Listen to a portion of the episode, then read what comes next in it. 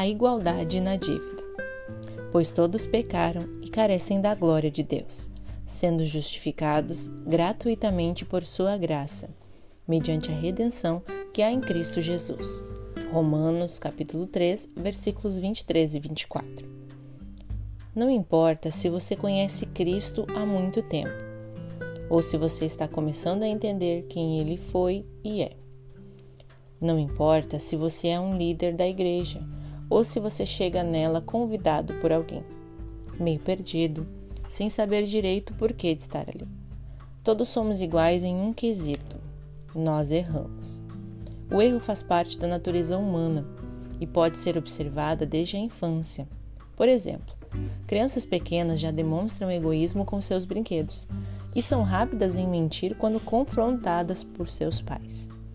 A Bíblia chama esses erros de pecado, que é cada ação, intenção ou sentimento que desagradam a Deus. Seja um sentimento de orgulho, um crime ou uma mentira, entre outros. Infelizmente, o pecado faz parte da nossa vida todos os dias. E apesar de cometermos pecados diferentes, o fato de cometê-los nos torna iguais. Todos nós somos seres falhos, pecadores, não importa o quanto nos esforçamos para esconder isso. Por falharmos e não buscarmos a Cristo, vivemos a, a consequência dos nossos erros. A Bíblia diz que o salário do pecado é a morte, e essa morte pode ser em diferentes aspectos: morte física, relacionamentos quebrados, sonhos frustrados, depressão, ansiedade. Outra consequência da nossa condição como pecadores é a morte eterna. Por causa dos nossos pecados, existia uma dívida a ser paga, um preço altíssimo, que nós jamais conseguiríamos quitar.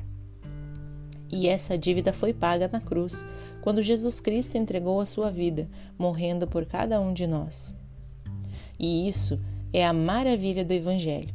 Cristo entregou a sua vida pelas pessoas para pagar uma dívida que era nossa sendo ele totalmente inocente. E ele não fez isso porque éramos bons ou merecedores, mas, como a Bíblia diz, Deus prova o seu amor por nós, tendo Cristo morrido, sendo nós ainda pecadores.